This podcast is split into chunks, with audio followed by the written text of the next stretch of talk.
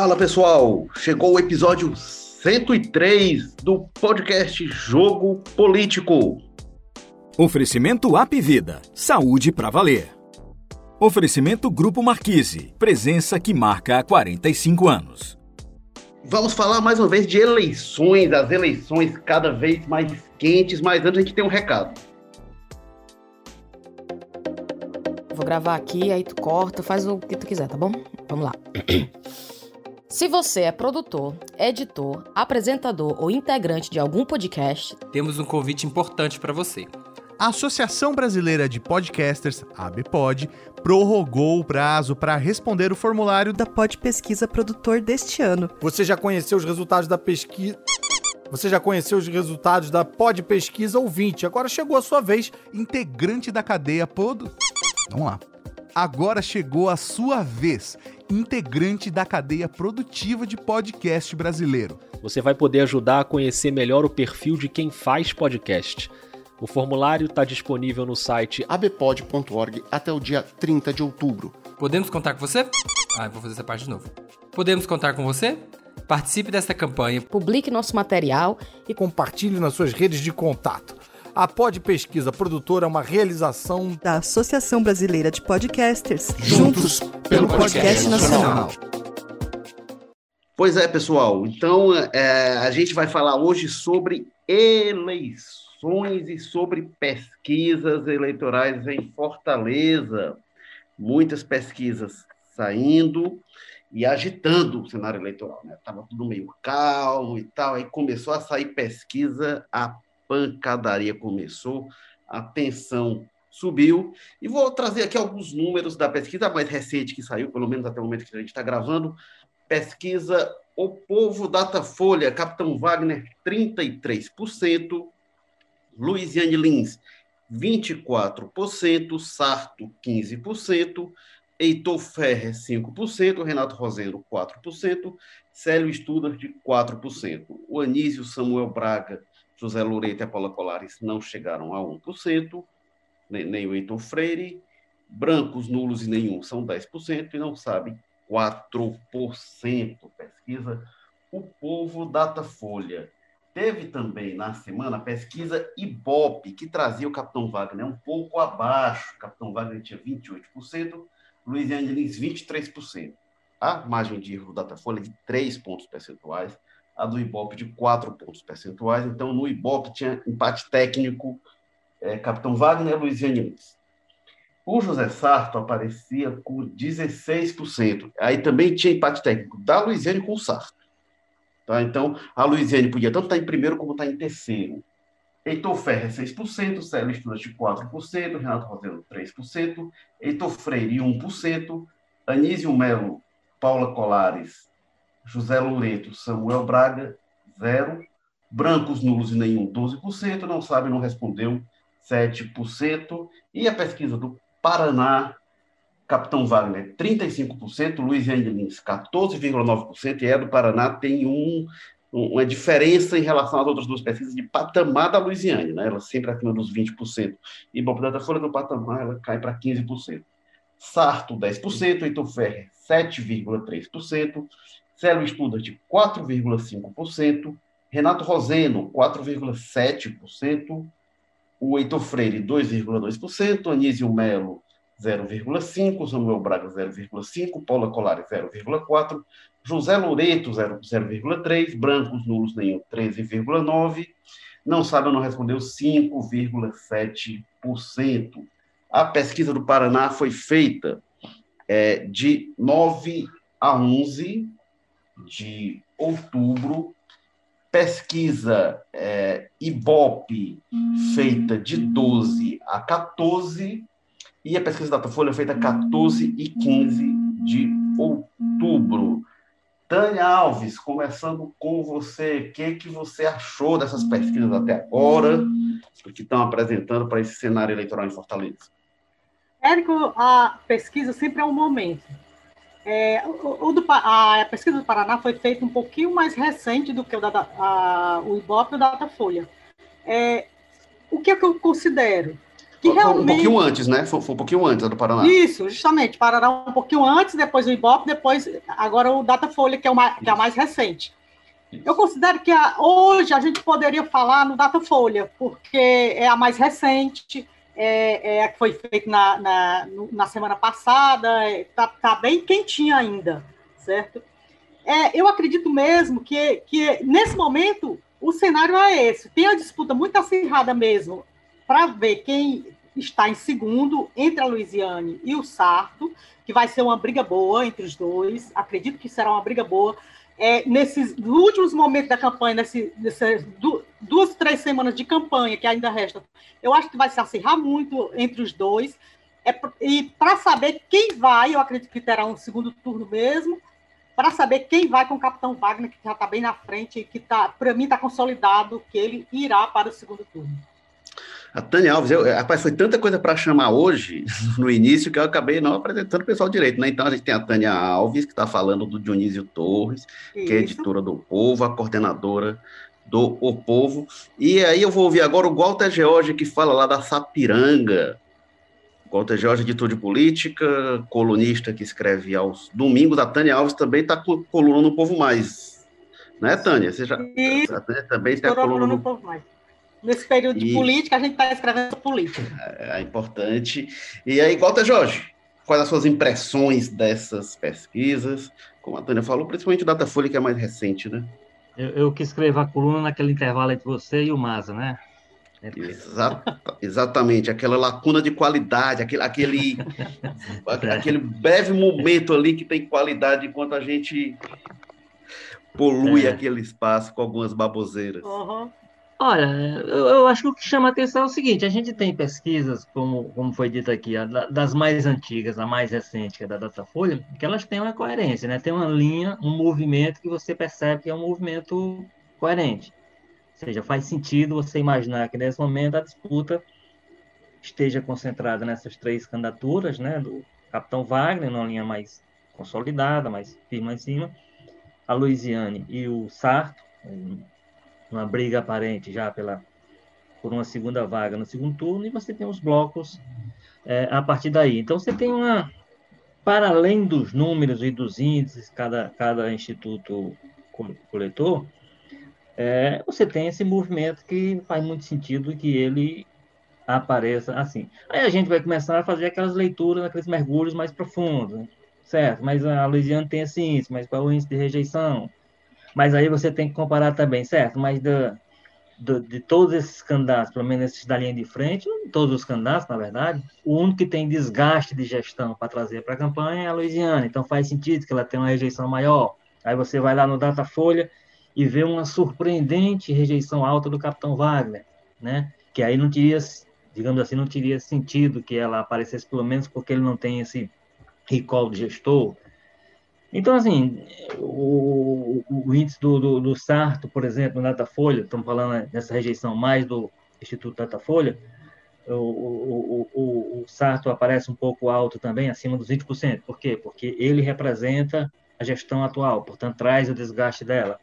Então, essas coisas, eu acho que é importante a gente ver esses movimentos a essa altura, porque também as pesquisas apontam isso, todas elas, o nível de interesse ainda é baixo. Dizer, você tem, você, você trabalha com nível de eleitores decididos a essa altura que é muito baixo. Então, se sai desse grupo mais restrito de pessoas que já decidiram, já, já estão anunciando hoje em quem vota, em quem não vota, essas coisas todas, e você vai para um, um grupo, digamos assim, que ainda está aberto às possibilidades, aí você tem que pegar esses dados e jogar dentro deles. Assim. Será que essa rejeição alta que a Louisiana tem, você projeta para fora dos, dos decididos, é no mesmo nível? Né? Ao mesmo tempo, como é que os trunfos que cada uma dessa campanha, como é que ainda podem ser utilizados a partir de agora, no sentido de agregar valor às campanhas, e o que é que os problemas eventuais que eles têm, o vínculo a esse ou aquele nome, como é que pode ser administrado nesses pouco menos de 30 dias que ainda vale, para que não tire voto, né? A administração, por exemplo, que o capitão Wagner tem que fazer do vínculo ao presidente Bolsonaro, que não é um nome bem avaliado pelo eleitor fortalezense. Isso todas as pesquisas apontam também, há uma lógica nisso. Então, até que ponto é interessante, porque é também, você manter esse vínculo, que tem o Bolsonaro tem um eleitorado fiel, um eleitorado que é interessante do ponto de vista da fidelidade. No momento em que dizer assim, esse é o candidato do Bolsonaro, ele tem aí um X%, que é razoável, que define eleição às vezes, que vai para onde o Bolsonaro indicar, então não, não, é o caso de abrir mão desse, dessas pessoas, mas ao mesmo tempo você tem um contingente ali que diz, não, o candidato que tiver com o Bolsonaro, eu estou fora, eu não quero.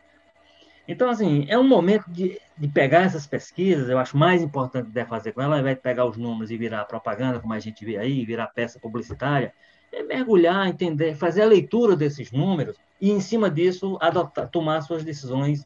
Isso eu estou falando na perspectiva dos candidatos e das campanhas, não na nossa. Mas, assim, para as campanhas é mais interessante que peguem essas, essas pesquisas, façam a leitura devida, é, tirem dos números todas as informações que, úteis que, elas, que, eles, que eles têm e, a partir disso, definam suas estratégias para ter um caminho menos atribulado, né? Ter um caminho porque a gente, isso está dito aqui, eu reforço, a gente tem uma perspectiva de segundo turno, a essa altura, muito difícil de não se concretizar em Fortaleza.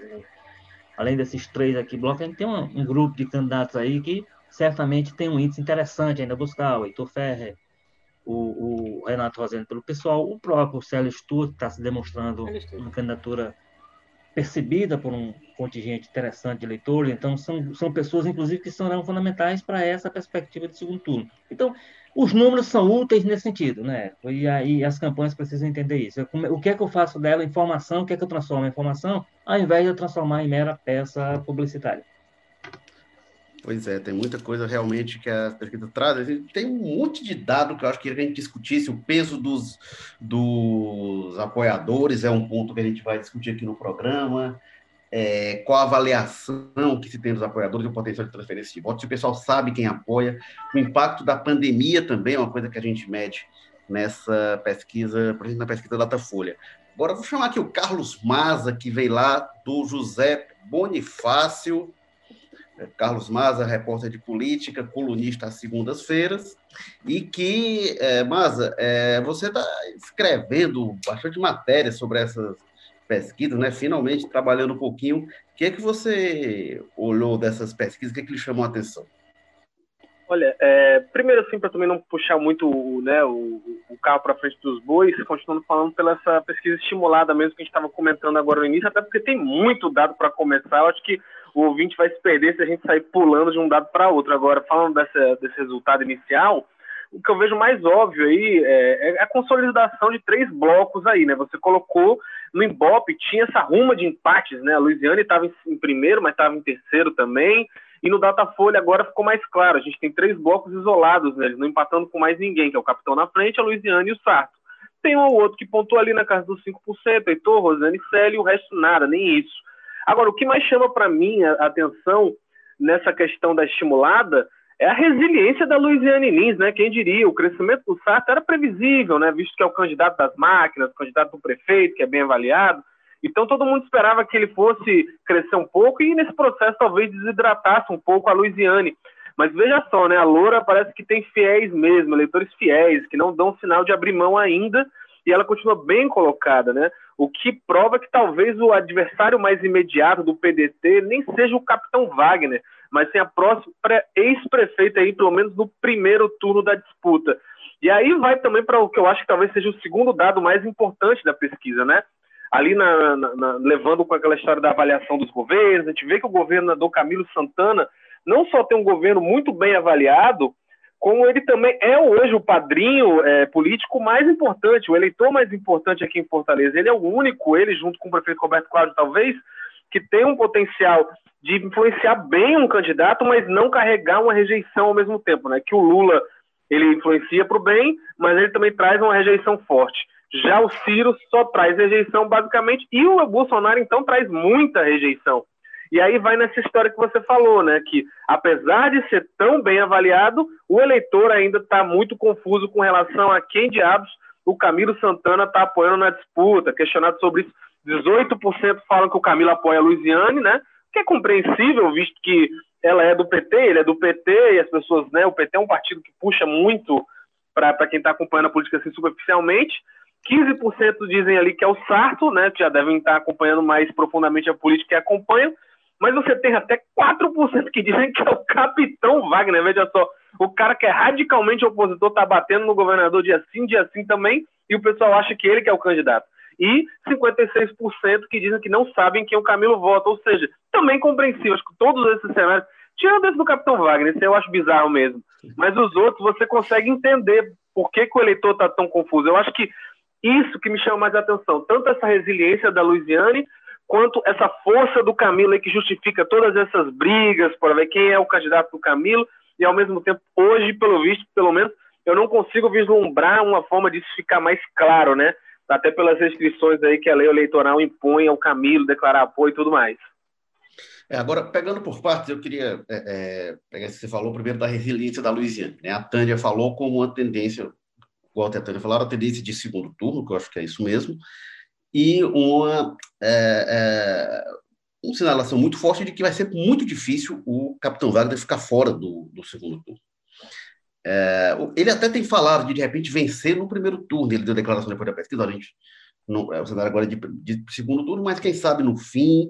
Ele até falou, o Wagner deu a declaração que foi exibida ontem na Rádio Povo CBN, exibida na segunda-feira, que ele dizia o seguinte: é, pode ser que, que, na reta final os candidatos que estão mais embaixo comecem a perder voto, o pessoal comece a migrar para e aí então uma aposta no voto útil que possa dar a ele o primeiro turno. Acho que o candidato tem que trabalhar com isso mesmo, mas não me parece viável. Agora tem uma coisa: para ganhar no primeiro turno, o candidato tem que ter mais votos que a soma de todos os outros juntos. Né?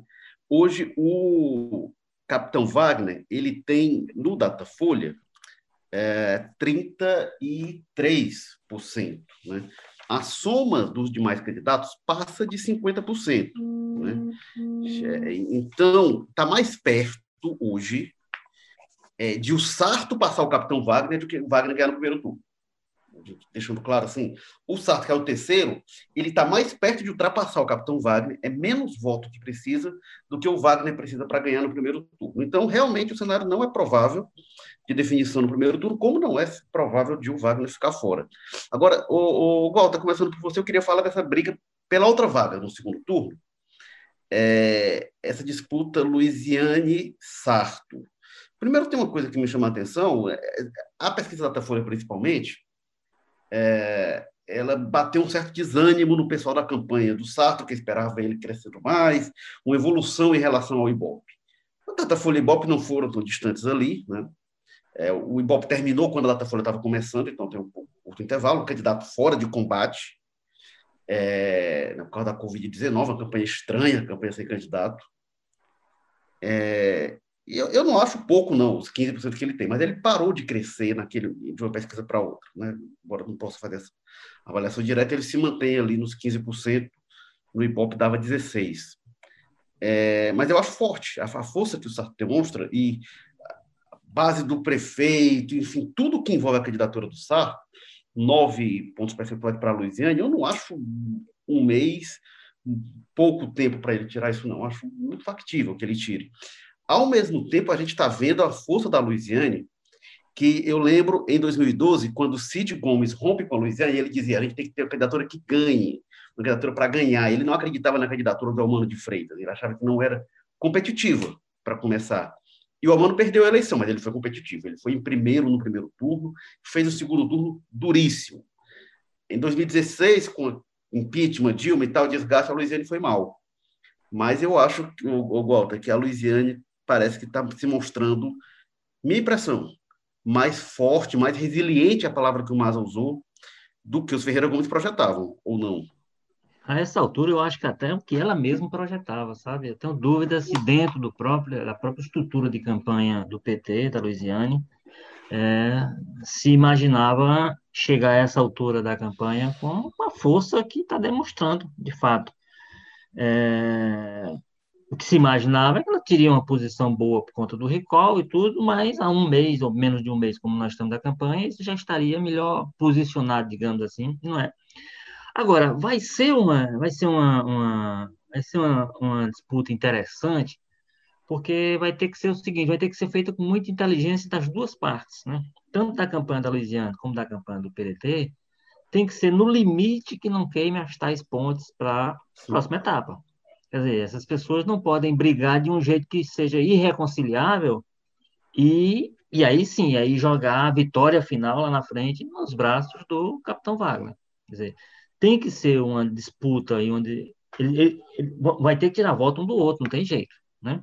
Não se imagina que eles vão buscar em outro eleitorado que não seja aquele eleitorado ali de centro-esquerda que teve.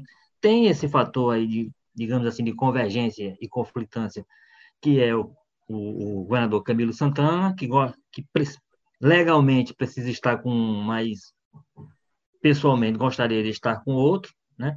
Então vai ter que e, e é como Maza já disse, nesse momento um influenciador importante de voto do eleitor fortalezense, mas o eleitor não está conseguindo entender se for ouvir a, a orientação do governador, o que, é que o governador está orientando, porque ele está tolhido por essa situação política criada. Quer dizer, tem um candidato do partido dele, que ele é obrigado a colar a imagem dele, necessariamente, mas tem aquela pessoa que ele fica dando recados indiretos, dúbios, às vezes alguns bem diretos até, sobre quem é que seria a simpatia pessoal dele.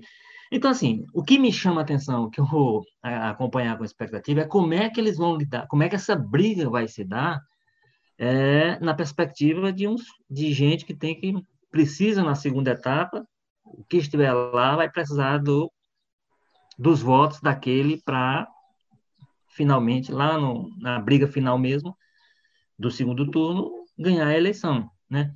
Então, é, é, a gente vai ter que observar esse tipo de coisa para saber se tem inteligência, porque a gente sabe, por exemplo, que a Louisiana é uma pessoa muito emotiva, uma pessoa que é instinto, né? É, né? não traça as estratégias assim com tanta frieza. Então, se essa campanha descambar para uma coisa mais, mais aguda, não sei se ela vai ter a necessária frieza para administrar isso pensando mais na frente.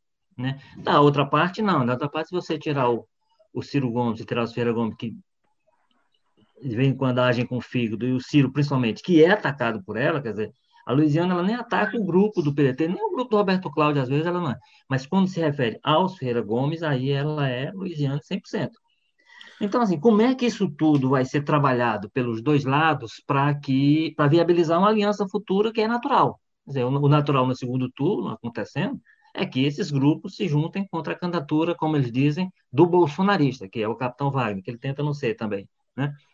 Mas isso precisará de uma, alguma ciência, de alguma competência, de algum cuidado político que a gente vai ver se eles são, vão ser capazes de, de tocar.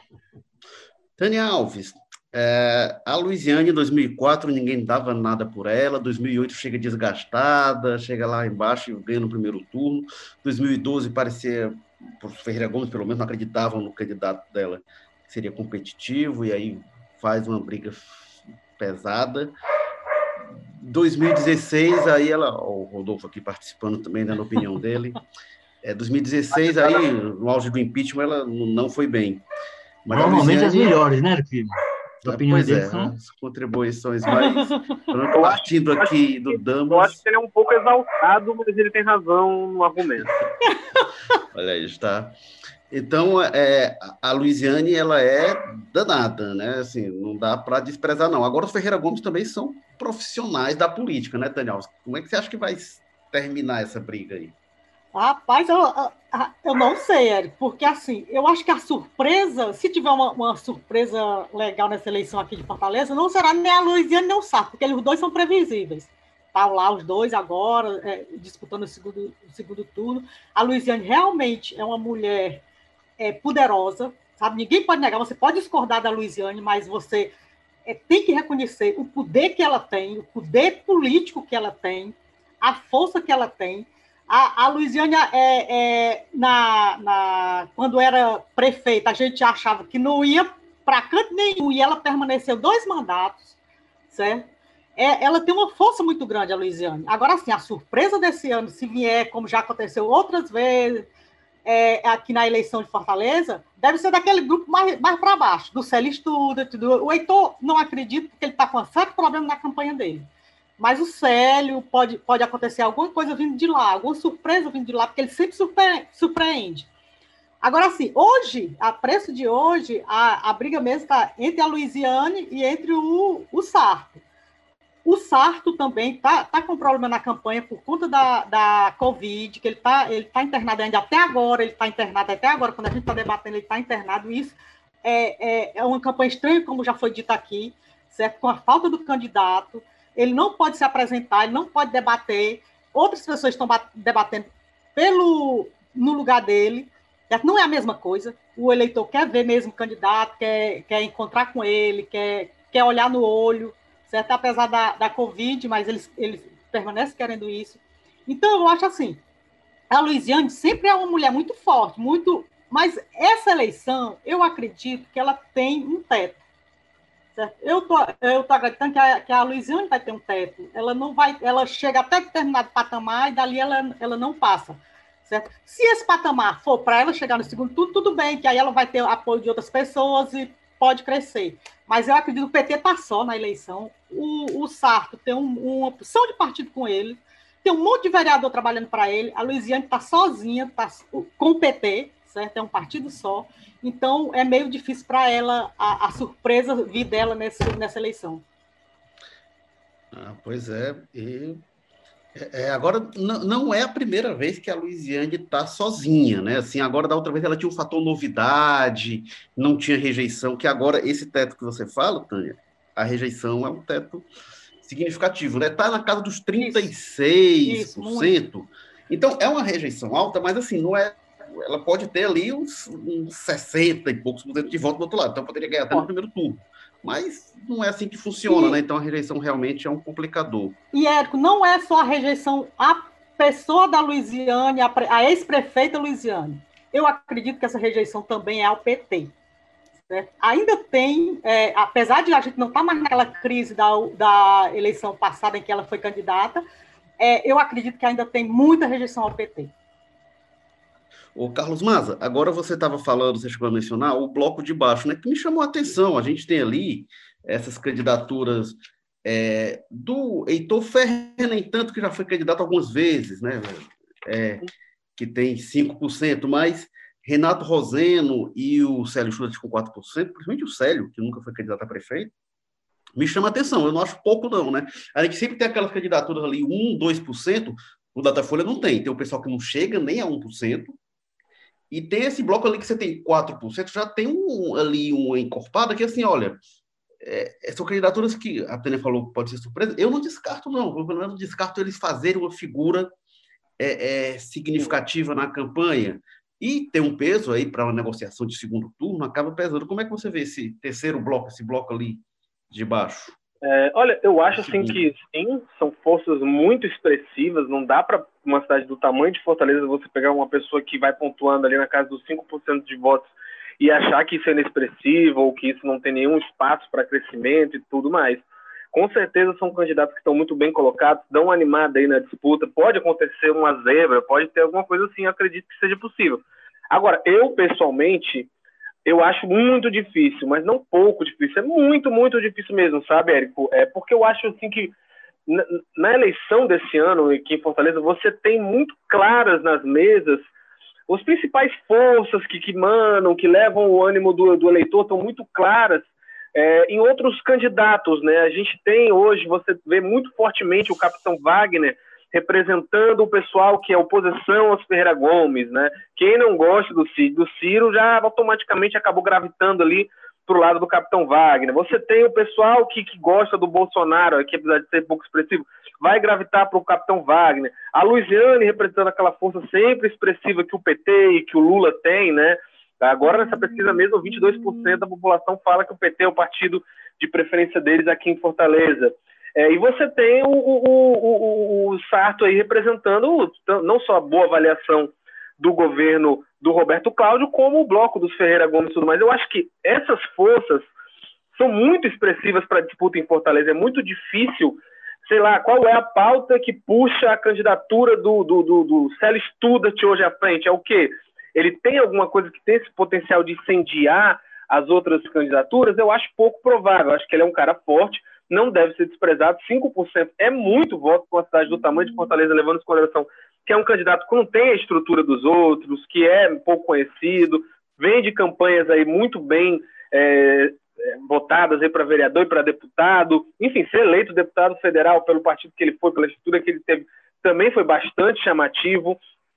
Enfim, é, mas ainda assim, eu, eu acho que na, na, campanha eleitoral municipal, esses, esses, discursos, essas forças principais são muito mais relevantes, é o que puxa é, é a campanha para frente. Até a Luiziane, quando desponta lá em 2004 como uma surpresa, ela representava um pouco desse sentimento de ascensão do petismo, mesmo o PT não apoiando ela nacionalmente, né? Estavam lá com o Inácio e tudo mais, mas ela representava de alguma forma essa, essa coisa né, combativa do PT da época e tudo mais. Então, eu acho que ela tinha esse movimento do lado dela que eu não consigo enxergar como o Heitor, como o Célio, como o Roseno consigam, sabe? Representar alguma pauta de mudança que, que espalhe, que crie uma onda. Eu acho que esses elementos estão muito mais fortemente colocados nessas três candidaturas que estão em primeiro lugar. Agora, pode acontecer uma zebra? Claro que pode, né? Às vezes o pessoal acha que o trabalho de jornalista que trabalha com política é fazer futurismo, né? Prever o futuro. É, e não, é, vendo o cenário que a gente tem hoje, o que a gente vê é isso, né? Eu vejo assim, tanto que sei lá, se, se incendiasse uma onda de repúdio aos Ferreira Gomes, puxada por essa história da avaliação do Ciro ser muito ruim, se de repente Fortaleza pegasse fogo nessa opinião de, cara, a gente tem que se livrar do Cid e do Ciro, é claro que o candidato que ia puxar isso era o capitão Wagner. Ou se não, pelo contrário, é Lula, vamos voltar ao Lula, o que fizeram com o Lula em 2016 foi injusto, a prisão dele foi injusta. O que ia incendiar é a Luiziane, ou, ou, ou, também, se a gente fosse pensar, não, a gente gosta de Ferreira Gomes, tipo, o prefeito Roberto Cláudio, olha, quantidade de obra maravilhosa aí que ele está entregando, isso, isso, isso, isso, é o Sarto. Então, é, eu acho que essas forças são muito mais expressivas e relevantes para puxar as candidaturas, para criar essas comoções, e eu acho que, infelizmente, esses outros candidatos não têm nada né, nessa história. Como é, que, como é que seria o grande apelo revolucionário novo para puxar tão para cima assim um candidato como, por exemplo, o Célio Estuda de hoje? Eu não consigo ver, a pauta dele está muito falando lá de indústria da multa, nova política, né? Enfim, eu acho que são coisas que não estão com essa força toda, com essa bola toda na eleição municipal de Fortaleza nesse ano, não. O, Érico, o Érico, é, tem uma coisa que a gente acaba na nossa avaliação, não fazendo a devida ponderação sobre ela, é o seguinte: a gente tem uma campanha sem parâmetro. A gente não tem como comparar essa campanha desse ano com nenhuma outra campanha que se tenha vivenciado. Né? Então, há muitas coisas que a gente imagina que poderia funcionar numa, num cenário normal não serve para isso, porque esse cenário não é normal. Né? Não adianta, a pessoa, nenhum candidato vai mostrar força juntando multidão na rua, e isso impacta na cabeça de muito eleitor. Por quê? Porque se ele fizer isso, ele vai ser crucificado, porque não é para fazer isso, não é para juntar gente.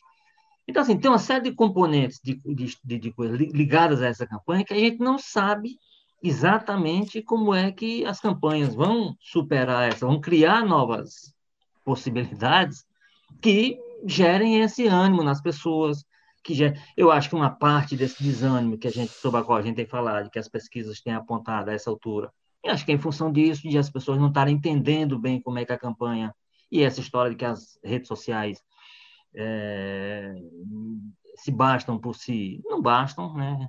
Campanha municipal muito mais, quer dizer, campanha municipal, e a gente está falando de Fortaleza, se a gente for o sertão adentro, a gente vai ver que essa, essa, essa diferença é mais gritante ainda. Por isso é que lá estão brigando mais por, pelas velhas formas, as velhas carreatas, aglomerações no interior, está sendo um pouco mais. Agora, a gente tem de fato uma campanha em 2020 que a gente não tem parâmetro para estabelecer, portanto, algumas coisas que a gente acha que funcionam, pode ser que esse ano não funcionem, não deem resultado. E o que é que se coloca no lugar? Eu não sei se as campanhas já têm essa resposta. E esse é um dificultador.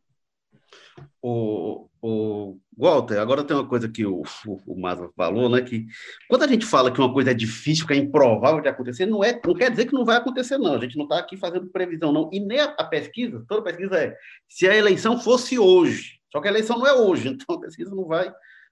Então, lá para frente, a gente não está podendo apontar, não. E aí, às vezes a coisa acontece, ah, você disse que era difícil? Sim, disse que era difícil, não disse que não ia acontecer. Por exemplo, na época da eleição da Luiziane, a primeira, era difícil a Luiziane ser eleita.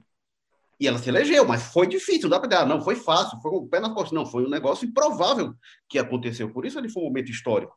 No, a bolo, de Maria... quatro, no bolo de quatro era na quarta, né?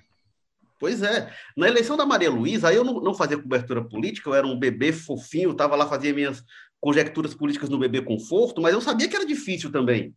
E aí a Maria Luísa se elegeu, mas não foi fácil. Ah, foi fácil? Não, é uma eleição histórica, estudada em todo canto, porque era difícil. Então, isso é importante a gente ponderar. E aí, você falou, Bota, das eleições do interior, eu vou querer já, já que a gente deu um pitaco também sobre a pesquisa que saiu sobre Juazeiro do Norte, né? Números muito interessantes da pesquisa Ibope. Mas eu queria pegar um ponto, primeiro, jogando para você, Tânia, que teve é, um dado que o Maza mencionou, que eu achei o dado mais interessante da pesquisa, que é o quanto os líderes políticos influenciam. Então, a gente tem ali o Roberto Cláudio, 54% de um potencial de influência positiva, de 24% que votam com certeza em quem ele apoia, e 30% que podem votar e 42% que não votam.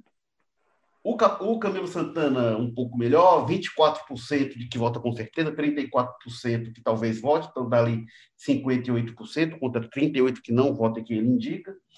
O Jair Bolsonaro, 64% não vota que ele indica contra dá 34% somando os que votam com certeza, que são 16, e os 18 que talvez votem, dá 34, e 64 que são contra. E aí a gente entende por que, que o capitão Wagner agradece o apoio do governo federal e não agradece o apoio do Jair Bolsonaro. Se o Bolsonaro estivesse bem, diria, oh, Bolsonaro aqui com a gente e tal. E é o dado, que aí eu confesso que foi o que mais me surpreendeu desses todos. O Ciro Gomes, mal, mal Ciro Gomes, 53% não votam no candidato que ele apoia, 15% com certeza votam, 27% que talvez votem. E aí eu falei, mas o Ciro ganhou a eleição para prefeito em Fortaleza. Para prefeito, não, para presidente em 2018. Foi o mais votado em Fortaleza. Bateu o Bolsonaro, bateu o Haddad. Só que tem uma coisa. Ele... também, rapaz. Ganhou prefeito também. É, ganhou, mas só, só, que faz mais tempo foi mais difícil. mas, é, só que em 2018 ele foi o mais votado em Fortaleza com 40% dos votos em Fortaleza. Nessa pesquisa, quando você soma os que votam com certeza que ele apoia e os que talvez votem dá 42%. Então, a influência positiva que ele pode ter está nessa casa ali, 40, 42, está por ali. Só que tem uma influência negativa muito grande que eu não tinha noção, de 53%. E o Lula, aí o Lula divide as opiniões, né? A influência certa positiva do Lula é a maior, que é 30%, que com certeza votem que ele apoia. Então, ele tem um potencial de crescimento da Louisiane ainda, né? Que a Tânia falou talvez o teto esteja por aí tem mais 21% que talvez votem que ele apoia. Então está 51% que, que, de potencial de influência positiva do Lula, que é um pouquinho abaixo do Roberto Cláudio do Camilo, mas a influência negativa do Lula também é muito grande. E é maior que a do Roberto Cláudio do Camilo, que dá 46% que não votam em quem o Lula apoia. Então tem 51% que podem ser influenciados positivamente pelo, pelo apoio do Lula e 46% que são influenciados negativamente. Tânia Alves, o que, que você acha desses números? Olha, é, é, o que realmente me surpreendeu foi o Ciro. É, é, eu concordo com você, foi um negócio meio surpreendente para mim. O, o, Camilo não, eu acho que o Camilo é uma, uma, um cara é, ameno, certo? Que a, a, é, ele não é aquele cara que vai para briga mesmo, mas ele está ali, ele faz o, o, o, trabalho dele direito. É, o Roberto Cláudio também está bem. Ele, o Roberto Cláudio o Camilo e o Lula, ele pode aparecer nas campanhas. É, é aquele tipo de coisa. Não, é, o meu, eu estou apoiando fulano e tal, então é bom que você diga que está apoiando. Porque aí você vai agregar um pouquinho, você pode ter uma rejeição lá atrás, mas você agrega valor à, à campanha. Então, o Camilo a, a, a aparecer será ótimo. Se aparecer, se ele aparecesse na campanha da Luiziane pedindo voto para Luiziane, seria ótimo.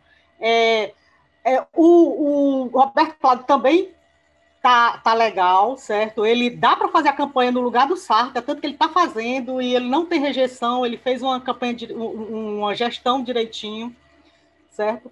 É, o Bolsonaro, é, graças a Deus que ele não disse o nome do Capitão Wagner na live que ele pediu voto para o Capitão Wagner. Ele disse, só é aquele capitão lá, tem aquele capitão lá, que a gente, todo mundo sabe Mas disse que faltando duas semanas ele disse que vai dizer, viu? Ah, então vamos esperar, vamos esperar. De qualquer forma, não é ruim ele dizer não, sabe? Eu acho que ele tem uma certa influência, sim, no, no eleitor dele, certo? É, ele tem uma certa influência. E numa, numa, campanha dessa, gente, a gente não pode é, é, restringir o, o, o, apoio de ninguém, sabe? Sempre é, é curioso. Oh, diga. É curioso, viu, Tânia? Assim, o potencial de influência positiva de quem com certeza vota que o Bolsonaro indica e os que talvez votem, a soma é 34%. O Capitão Wagner tem 33%. Oi, é, é, é, é praticamente, gente... pois é, é praticamente a mesma coisa. Né? Agora, assim, uma coisa, um, um, dado que eu prestei atenção nessa pesquisa aqui e, e da outra, que dessa vez não aparece taxa de Gereissat. Taxa de não é líder aqui na, na... Dessa vez ele está tá na dele, ele está apoiando o Sarto, o PSDB está apoiando o Sarto, mas o, o, o, o Taxa Gereissat não está na pesquisa, ele está quietinho na dele. Certo? É, é lógico que o PSDB sempre teve muita dificuldade aqui em Fortaleza, teve, sim sabe? Mas dessa vez o Tajirei Sato não está aparecendo na pesquisa. Não aparecendo, não botaram o nome dele, e, e, talvez com razão, porque ele está. Tá, o PSDB tá, ia lançar um candidato, não lançou, decidiu em última hora apoiar o Sá, certo? Mas é um, um, dado que pode ser levado em consideração. O, o, o PSDB aqui em Fortaleza. Com certeza. O, o Walter Jorge, e aí eu falei do Capitão Wagner, o Ciro é outro que não apareceu na campanha, e as coisas não são por acaso, né? O Ciro não está aparecendo na campanha, gravou para a campanha, acho que Florianópolis, está aparecendo em outras propagandas, nada do Sarto ele não apareceu. E o, Capitão Wagner foi para cima, né? Cadê o Ciro? Quero debater com o Ciro. o Ciro chamou o Ciro para briga. Não é por acaso, né? quando a gente vê essas coisas, não é por acaso.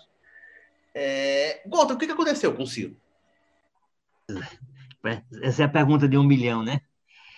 Olha, eu, eu, acho que tem um desgaste, tem um desgaste natural. O Ciro ele parou um pouco de, de, ele sempre houve essa compreensão, seguinte, que era fundamental nos momentos de, de, de dúvida, ele vinha para dentro da campanha porque eles sempre tiveram como fundamental manter esse discurso de que, olha, quem conhece vota nele.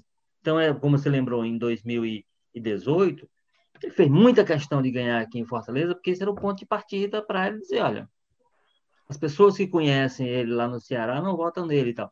E ele usava esse discurso contrário. Quem me conhece é, é, vota em mim.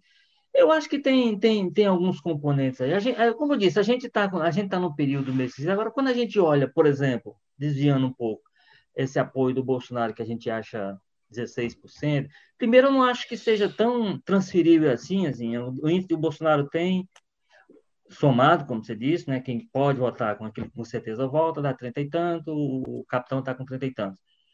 Porque eu acho que o capitão, o que ele pôde fazer para poder manter uma certa distância, então esse eleitorado do Bolsonaro ainda não abraçou o capitão. Só o único motivo que teve até agora foi, de fato, essa manifestação do, do, do, do, do Bolsonaro lá na live, dizendo que o meu candidato lá é o capitão, mas ele fez aquilo muito mais para atacar o Heitor Freire, que usa a imagem dele aqui, do que exatamente para manifestar um apoio explícito ao capitão. Então, agora, esses 16% que com certeza votam, aí, com esse o, o, o, capitão Wagner pode contar. No momento que o, o Bolsonaro disser, meu candidato está claramente esse aqui, esses 16 ele pode botar na sacola que são que são deles. Eu acho que esse esforço, com relação ao Ciro, eu acho que esse esforço dele de ser um político nacional, como você diz, ele é uma pessoa que influencia o voto lá em Florianópolis, em Porto Alegre, não sei onde, por aí, Aqui, aqui eu acho que influencia muito mais o voto na perspectiva do desse sobrenome Ferreira Gomes, influencia muito mais o Cid do que o Ciro. Eu acho natural que o Ciro hoje tenha esse desgaste, que as pessoas tenham encontrado outras lideranças e aí dilui isso. O Roberto Cláudio, quando se olha para Fortaleza, absorve muito isso. O Camilo absorve um pouquinho desse, desse crédito que seria anteriormente do, do Ciro. Então, é uma coisa que está meio diluída, e aí ele tinha que perder, não tinha jeito. O que chama atenção de fato é que não é apenas que as pessoas não estejam querendo votar em quem ele indica, as pessoas não estão querendo votar em quem ele indica, né? Que aí é o que chama atenção. Ah, eu acho que é um componente desse, desse, dessa figura nacional, desse personagem nacional em que ele, em que ele se transformou. Em que, por exemplo, é, com, com o eleitorado petista, ele hoje é claramente uma linha de confronto. Pela postura que teve em 2018, que foi se negar veementemente a fazer qualquer gesto claro de apoio ao Haddad no segundo turno, né? como foi também, a partir daí, um discurso muito agressivo que ele tem hoje com relação ao líder principal do partido, que é o Lula, que o discurso dele é... Então, é um somatório de coisas, é o distanciamento, mas essa, essa, essa briga que ele decidiu comprar com esse segmento petista, lulista, que aí um, é um confronto hoje claro e aberto, a gente pode só não pode dá-los como inimigos, porque o Lula nunca respondeu ao Ciro. Se, o Lula tem respondido, a gente podia cravar que sejam, seriam hoje dois inimigos políticos, né? Então, eu acho que tem uma. De alguma forma, com essa situação do, do Ciro, Ciro se justifica por essas coisas. Primeiro, porque o legado dele está transferido um pouco para o irmão, eu acho que tem muito mais força hoje colocar o irmão do que ele. Ele, ele ter se distanciado para virar uma figura nacional, ele optou por ser uma figura nacional e, portanto, outras pessoas ocuparam o espaço dele e uma certa antipatia também que ele criou por esse discurso dele contra pela postura que teve em 2018 e, a, e o discurso desde então contra o PT e o Lula. Pois é, é porque... eu... Oi, Márcio, diga. Não, eu ia só dizer assim que eu ia ser um pouco do contra, mas aí o Walter acabou indo na linha do que eu ia falar. Que eu acho assim que não me surpreende tanto essa rejeição ao Ciro, talvez por ser tão grande, né? Não esperava tão grande assim. Mas eu acho que essas coisas que o Walter colocou, há um desgaste natural, né? né dele com o tempo, e acho também que principalmente esse rescaldo dessa inserção do Ciro no cenário nacional, né? Mesmo ele tendo ido bem na eleição de Fortaleza aqui em 2018, é aquela coisa, o Ciro nunca teve muita oposição pela direita no Ceará. A oposição dele era o pessoal, pelo menos né, programática, era o pessoal da Louisiana no PT e o pessoal, né, ideológica. Você tinha aquela oposição do Heitor Ferre e tudo mais, que era naquela coisa da combate à corrupção, né, de fiscalizar o gasto público e tudo mais, mas no governo Cid Gomes ficou muito claro isso, né? E aí agora, em 2018, que surge esse pessoal mais exaltado aí do PSL, né, que começa a chamar ele de comunista e tudo mais. Mas lembrando que o adversário do grupo Pereira Gomes em 2014 foi o Eunício, que tentava se dizer próximo do Lula. Inclusive, o Camilo foi lançado candidato pelo PT muito para evitar que o Lula fizesse campanha. Então, isso colocaria os Ferreira Gomes à direita, né, totalmente. É, em 2018, você teve ali aquela oposição do grupo via PSDB, mas a gente sabe que o Tássio e o Ciro sempre foram muito próximos, tanto que estão aí de novo juntos, romperam por uma questão pragmática eleitoral em 2010, né, que o Lula impôs a chapa do Eunício do Pimentel e não por programa. Tanto que os deputados do PSDB e do DEM, o pessoal da direita tradicional, os grandes proprietários de empresas, os grandes proprietários de terra aqui do Estado, que sempre tem um discurso extremamente reacionário lá na Assembleia Legislativa, pularam para partidos aliados. Alguns deles estão, inclusive, no PDT, né? Foram para o PSD, para o PP ali no início, para outros partidos para seguir apoiando. Então, o Ciro, que já era rejeitado pela esquerda luisianista, agora pega aí, como o Walter bem lembrou, essa rejeição do Lula, né? Que ele vem batendo cada vez mais, e uma rejeição da direita também, né, dos bolsonaristas. Acho que 2018 era um cenário muito diferente. É, muita gente votou no Ciro porque acreditava que ele era o único que vencia o Bolsonaro. É, muita gente de esquerda votou nele, assim, nem gostando tanto, mas porque achava que ele vencia. Tem gente que vota no Ciro só porque ele é cearense mesmo, é uma eleição presidencial, e pensa, não, um presidente cearense, estou no Ceará, moro em Fortaleza, eu vou votar. Mas, enfim, acho que agora ele tem esse revés, puxou a rejeição dos lusianistas, dos lulistas, dos bolsonaristas e também dos capitão wagneristas, não sei se, se isso existe, mas junta esse bolo aí. Ó, a, gente, a gente já tem muito assunto ainda para tratar, então vou pedir para a gente falar mais rapidinho, tá? Mas só eu, concordando com o Maza sobre isso, eu acho que talvez a gente tenha um indicativo do, do que, que pode acontecer com o projeto nacional do Ciro, do obstáculo que ela encontra, porque o Ciro tentou ser a terceira via, nem PT, nem a direita, e acaba que hoje ele tem a rejeição muito grande do PT e do bolsonarismo, e aí soma realmente muita gente. Agora, um dado também que eu acho importante só chamar a atenção, o que está melhor na pesquisa é o, o, Camilo, que tem 38% que não votam nele de jeito nenhum. Gente, eu não achei pouco, viu? 38% que não votam em quem ele apoia e 42% do Roberto Cláudio, eu achei muito, e para mim confirma aquela coisa tradicional de que fortalezense não gosta muito dessa coisa de cacique. Eu acho que a pesquisa mostra uma rejeição considerável. Mais de um terço da população não quer saber o que dá nem do Camilo, que como a Tânia falou, não briga com ninguém.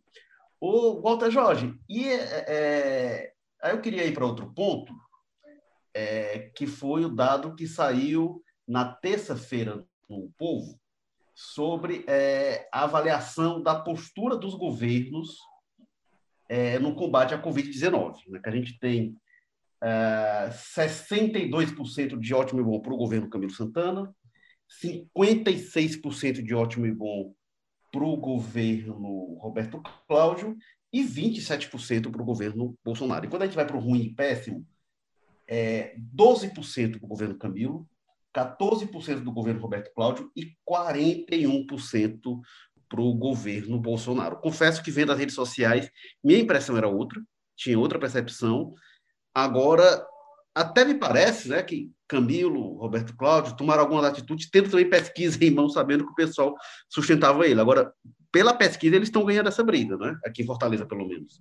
Pois, ao contrário de você, a percepção que eu tinha era exatamente essa. A pesquisa ela veio confirmar aquilo que eu imaginava que, que aconteceria. Quer dizer, que o Bolsonaro está mal avaliado. É difícil você, a não ser que você seja bolsonarista apaixonado, mas é difícil você entender que o, a postura do governo federal, a postura do presidente, foi uma postura responsável e, e adequada. Vamos lembrar que o que ele fez no Ministério da Saúde, né? foi mudando os ministros no meio da crise, com a situação quase que fora de controle, ele preocupado em botar ministro lá que dissesse amém para ele e fizesse essas coisas ridículas que estão sendo feitas ainda essa semana, né? Nesse momento que a gente está gravando, teve o episódio lá do, do ministro da Ciência e Tecnologia expondo lá um, um, medicamento que não tem comprovação científica nenhuma e falando que o ministro, bancando, o governo federal bancando que aquela, aquele remédio tinha eficácia e tal, etc. Então, assim, é uma postura geral que absolutamente. Você teve o segmento, principalmente o segmento econômico, que se sentiu muito abatido por isso, e que o Bolsonaro assumiu o discurso deles desde o início: a história não pode parar a economia, vai matar mais gente se a economia se prejudicar e tudo. Então, que de alguma forma. Mas, no geral, se você olhar a postura do governo estadual, do governo federal e do governo municipal, você nota claramente quem é que agiu com responsabilidade, agiu com o mínimo de preocupação em salvar vidas, dentro de momentos mais dramáticos. Nós ainda estamos numa situação muito ruim, mas diante daqueles momentos mais dramáticos lá atrás, você via a postura, e aí, para mim, a pesquisa reflete exatamente compreensão da realidade mesmo. Um governador e um prefeito que estavam ali envolvidos com a briga demonstrando alguma preocupação, se esforçando por olhar para a vida das pessoas, e um presidente que a preocupação o tempo todo era vamos para a rua, vai morrer mesmo, a, é, a, idade mata e não sei o quê, e tem que, ser, tem que enfrentar isso com, com, com coragem, tem que peitar. Postura, e, com, e, e, mais as atitudes como gestor que teve, como eu disse, com relação ao Ministério da Saúde, é injustificável que ele tenha feito as mudanças que fez, no momento que fez e pelos motivos que fez. Então, tudo isso, a população tem percepção, a população entende o que está acontecendo, e eu acho que a pesquisa expressa exatamente, expressa primeiro a minha expectativa, o que eu imaginava que estaria acontecendo, e segundo, que é realidade mesmo. Assim, é, se, é um, se é um ponto dessa pesquisa no geral, do que foi publicado até agora, que para mim reflete exatamente o que é que é o sentimento das pessoas, eu acho que foi esse ponto que avaliou como é que cada uma dessas instâncias do poder é, se comportou em relação à pandemia. É, a minha impressão é só que a avaliação em Fortaleza não é exatamente o cenário que a gente tem pelo Brasil. Não que, eu acho que esteja a aprovação do Bolsonaro, não, mas é porque é uma desaprovação muito grande. Tânia, não, mas a minha, a minha, percepção é de Fortaleza também, não é do Brasil. Sim, sim. O, o Tânia, é, queria ouvir você sobre esse dado e também sobre outro dado que tem a ver com esse, que é sobre a volta às aulas, né? Que também me chamou a atenção. Que perguntou o que, que as pessoas acham. Se as pessoas acham que é, tem que ser como está hoje, né? Que algum, voltando algumas séries é, é, com aulas presenciais e outras não, e deu 28%, que acho é feito que volte algumas séries, deu 19% que acha que todas as séries deviam ter aulas presenciais, e deu 51% que acha que deveria fechar as escolas para todas as séries. Independente, o que já abriu, acho que não deveria ter aberto, deveria ser mais restritivo ainda. Como é que você vê esses dados em relação à pandemia e à questão das escolas nas pesquisas? como é que eu vejo? Os professores, as escolas, elas trabalharam muito bem durante a pandemia. As escolas conseguiram se reinventar, os professores conseguiram se reinventar, os alunos conseguiram se reinventar e eles é, acharam um modelo em que está dando certo. De certa forma, não é o modelo ideal, não é aquela coisa de você estar tá ali junto com o professor, mas as aulas remotas elas dão certo. A, é, os professores conseguiram chegar para os alunos, é, os pais, de certa forma, de certa forma, sem contar o, as crianças, que dá muito trabalho mesmo para os pais, que tem, tem deixado os pais estressados, porque eles precisam participar da aula, mas de certa forma está funcionando. Então eu vejo isso, como está funcionando, e é uma coisa que você pode ter a opção de fazer do jeito que está, eu acho por isso que as pessoas estão enxergando que não deve voltar às aulas. Entre eu você... acho, né? Eu acho, né, Tânia, assim, você que é mãe, acho que você pode dizer isso melhor que eu. A pessoa até às vezes vai trabalhar, sai de casa para trabalhar, sai para atividade, mas quando pensa, não, eu vou mandar o meu filho para a escola, as pessoas ainda não estão muito seguras em relação não, a não, isso, não. não. Eu não estou. Não estou muito segura com relação a isso. Eu não fico muito seguro com relação a isso. Eu sei que hoje a gente está vivendo um momento em que a gente já está saindo, em que os, os shoppings já estão abertos, em que você já pode circular normalmente, normalmente não, em que você já pode circular com todos os cuidados, certo? Mas para mandar para a escola, eu não sei como o meu filho vai se comportar lá, eu não sei o que, é que ele vai fazer lá. Entendeu? Então eu fico insegura. Eu, eu fico bastante insegura. Ele está assistindo aula ainda remota, certo? É, tá, de certa forma, está dando certo para o, o, o, modelo da escola. A escola realmente conseguiu fazer um modelo que, que, que não, não é, olha, não é o ideal, mas é o que aquilo que a gente pode viver numa pandemia, aquilo que a gente pode viver no momento em que a gente ainda não tem vacina, é, e, e, que pode demorar um pouco e que a gente precisa, eu tenho um idoso em casa, que a gente pode é, é, é olhar para a vida dessas pessoas, olhar mesmo para mim, para você, para o meu marido, para o meu filho mesmo, certo? Então, tá dando certo, vamos manter. Eu acho que foi isso que a pesquisa captou, que é, que é, é uma coisa que a gente pode manter do jeito que está. Ô, Tânia, agora o que, que você acha? Que a impressão é essa, que o, Camilo e o Roberto Cláudio tiveram muita crítica em cima, né? As escolas pressionando, muita pressão em cima, e eles foram muito firmes em alguns momentos. Você tem um palpite também de que eles tinham pesquisa que mostrava que a população estava a favor de medidas como essa?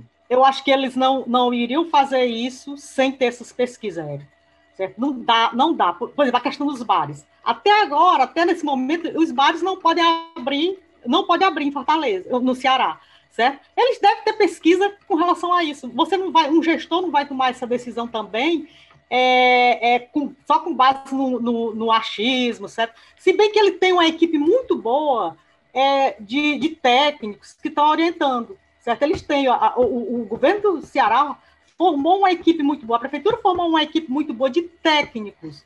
O secretário de saúde é um cara hiper, de, do estado, é um cara hiper respeitado aqui em Fortaleza e no Ceará de uma maneira geral. Então ele tem é, é, essa capacidade de influenciar as pessoas, de influenciar os empresários, de influenciar é, é, aquelas pessoas, os gestores de uma maneira geral. Sabe? Eles têm confiança, mas eu acredito que as pesquisas devem ter sido feitas também.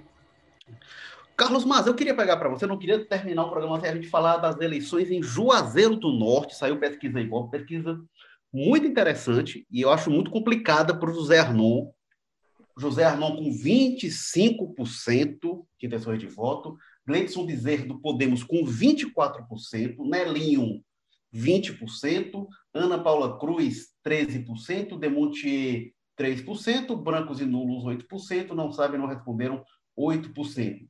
O Arnon Bezerra, teve aquela grande coalizão, o apoio do governo do Estado, PT, PSL entrar, depois acabou não aceitando se aliar com o PT, um ponto acima do Gleison, apesar dessa grande coalizão, e uma rejeição muito grande. A rejeição dele é de 38%, a do Gleison de 15%. Carlos Mata, o que, é que você acha desta pesquisa em Juazeiro do Norte? Olha, Érico, confusão, viu? Ouvi relatos de pessoas que estão por lá, que vivem ou que estavam lá justamente por causa de campanhas eleitorais, que contam que quando saiu esse resultado foi uma confusão, né? Fogos de artifício, gritaria, gente na rua, porque justamente o cenário que se estabeleceu e provavelmente fique ainda mais consolidado nas próximas. É isso, né? Que embolou geral mesmo ali. Eu acho que as três candidaturas que estão nas primeiras colocações estão se vendo com chances muito reais de vitórias, né? Para o Arnon um pouco um baque, né? Justo que ele conseguiu aí, depois de muita briga, depois de muita confusão ali, juntar um monte de gente com, do PT e do PDT, né? Na, na, na base dele e até o PSL estava colocando junto no início, né? Teve aquela confusão de última hora e tudo mais. É, mas aí um baque muito grande aí. E a gente sabe que Juazeiro não gosta muito de reeleição, né? Tem muito orgulho aí de ter colocado. Nunca, nunca reelegeu ninguém. É que não gosta, quando, nunca quando, reelegeu. Quando, quando, termina o mandato, o prefeito se dê por satisfeito. É, e, ele, e eles, olha, olha quando não botam para correr, né? A gente nunca esquece daquelas imagens do, do Raimundão lá que teve que correr para dentro de um caixa do, do Banco do Brasil e esperar um carro forte para ser tirado de lá, porque a população tava querendo correr, ele é na pancadaria mesmo. Mas... O Santana também, né? Teve... É bem, é, o pessoal, o pessoal tá, inclusive, bem, bem queimado, né? Assim, da, da, dessas eleições municipais dos mandatos lá em Juazeiro, porque tem esse histórico aí. Então, essas pesquisas agora, quando se tentava fazer uma coisa diferente ali para o ele juntou essa base forte aí justamente para tentar sufocar candidaturas. É, e agora vem essa, essa, essa, resposta surpreendente aí da, das outras candidaturas, é, que mostra que o jogo está longe de estar tá bem definido e, e, que com certeza vai ter aí uma, uma, uma, uma história. E, e eu acho interessante também a avaliação dele, né, que foi divulgada também pelo Ibope, né, que bota só é, 9% de ótimo, 23% de bom, 41% de regular, 7% de ruim, de péssimo. Ou seja, não é nem que ele é rejeitado, a gente pega esses 20% de péssimo, eu acho que todo prefeito, todo gestor sempre tem. Aqui, o Camilo, que é bem avaliado, tem por aí também, né? Mas eu acho interessante esse 41% de regular, né? Eu acho que ficou uma sensação de que é muito medíocre a gestão do, do Anão Bezerra aí, eu acho, por esse resultado do Ibope. E agora eu acho interessante, o Gledson estava tentando despontar como nome da eleição, da oposição, né?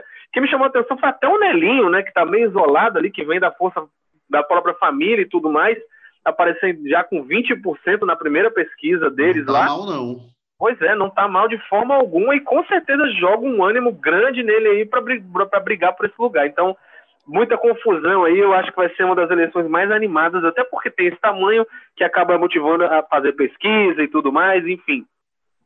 Duas, duas, duas, coisinhas só sobre o Juazeiro, porque é importante lembrar. A primeira é a seguinte, é que lá não tem segundo turno. Então, se, o, se o, essa confusão toda, se o não tiver um voto a mais que essa turma toda do, do segundo colocado, encerra a história.